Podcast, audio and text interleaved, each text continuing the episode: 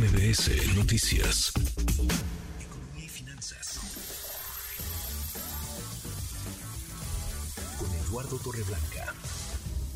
Lalo, qué gusto, qué gusto saludarte, ¿cómo estás? Igualmente, Manuel, me da mucho gusto poder saludarte y poder saludar al público que nos escucha. Buenas tardes. Muy buenas. ¿Sabes qué dato este que traes? ¿Qué dato eh, tan frío como eh, ilustrativo? El tamaño de la población mundial que vive en un país en el que se destina más dinero al pago de la deuda y los intereses de esa deuda que a la educación o a la salud, que tendrían que ser prioridad, Lalo.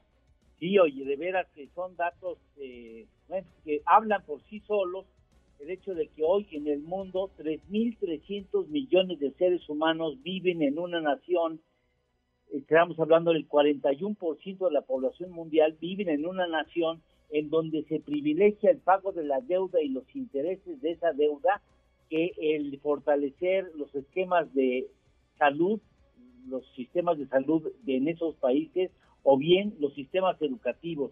Y lamentablemente México, al menos en el 2024, va a pintar en ese club de países que tienen que honrar la deuda por sobre mejorar sus ah, sistemas de salud o educativos.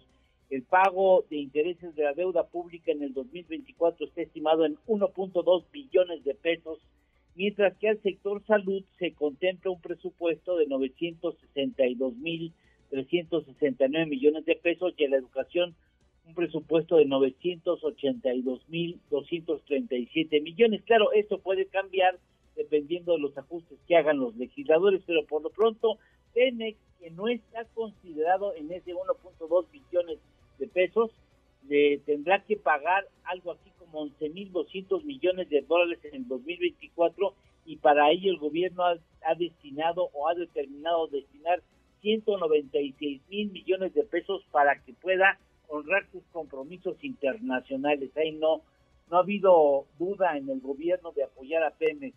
La deuda mundial es sigue siendo un gran problema no atendido.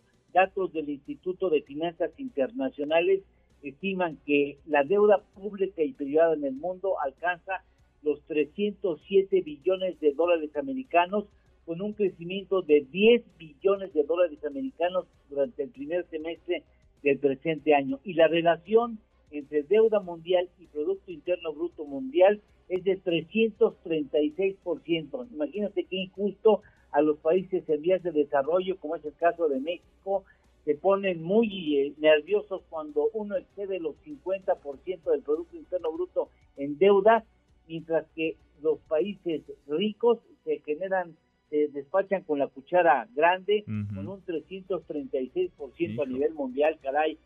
La verdad es que hay muchas que hacer en materia de deuda mundial. Sí, caray. Qué tamaño de desigualdad, ¿no? Qué tamaño de contraste entre unas y otras naciones. Lalo, ¿tenemos postre? Claro que sí, hablamos del espacio fiscal del gobierno mexicano, esa es la posibilidad de destinar dinero libremente a lo que considere prioritario el gobierno, ese es el espacio fiscal. En México, el año entrante, a reserva de ver si hay cambios, sería de 0.9%, mientras que en el 2018 era de 2.8% y en el 2016 de 4.7%. Pues ahí está el dato, el dato frío y duro. Gracias, Lalo. Gracias a ti, Manuel. Buenas tardes y buen provecho Muy a todos. buenas tardes, es Eduardo Torrealba.